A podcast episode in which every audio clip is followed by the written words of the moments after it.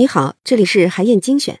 你是不是经常听到有人说，不要让情绪占据你的头脑，不要做情绪的奴隶，要用理性去驾驭情绪，做自己情绪的主人？但是啊，脑科学的研究表明，理智战胜不了情感，只有情感才能战胜情感。这是为什么呢？《情感机器》这本书的作者，人工智能之父、图灵奖的首位获得者马文明斯基，他就说啊。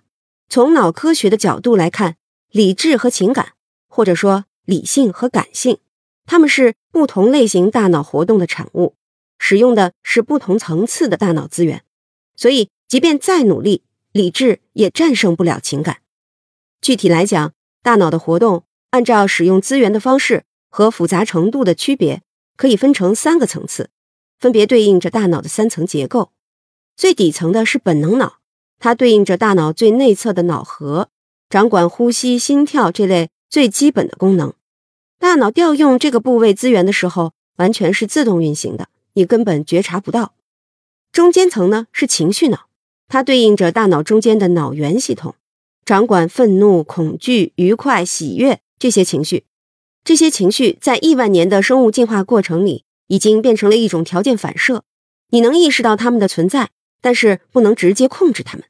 最高层的是理性脑，它对应着大脑最外层的大脑皮质，掌管人类的理性思维，需要用到最多最复杂的资源。所以啊，你可以得出这样的结论：第一呢，是情感和思考使用的是不同层次的大脑资源，人只能有意识的控制理性脑的活动，不能直接控制情绪脑的活动。所以，即便再努力，理智也战胜不了情感。第二点呢，是你不能既愤怒又开心，就像你不能同时向左走又向右走。一旦你的大脑激活了一组积极情绪的资源，就必然会关闭和它相对的消极情绪的资源。所以啊，你调动起了积极情绪，就能消除负面情绪。举个例子，如果你的孩子做了一件特别让人讨厌的事儿，你感到非常的烦躁，很想发脾气。这个时候，如果你动用理智来思考。打骂是没有用的，还有可能给孩子的心理留下阴影。所以呢，你就压制了发火的冲动。但是，即便这样，你的怒气其实并没有消失，还是积在心里，总要找其他的时间和出口来发泄。或许过不了多久，你就会因为其他的一件小事儿，对孩子和家人大发雷霆，最终啊，还是会伤害别人和自己。但是，如果你在想要发火的时候，主动的去调用自己的积极情绪，那么效果可能就会好很多。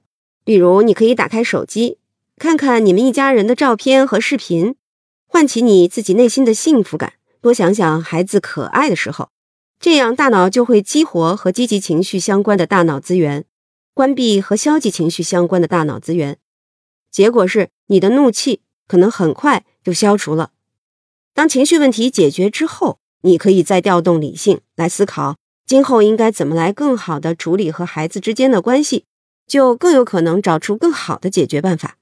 所以啊，你一定要记住这句话：理智战胜不了情感，只有情感才能战胜情感。好，以上啊就是我为你分享的内容。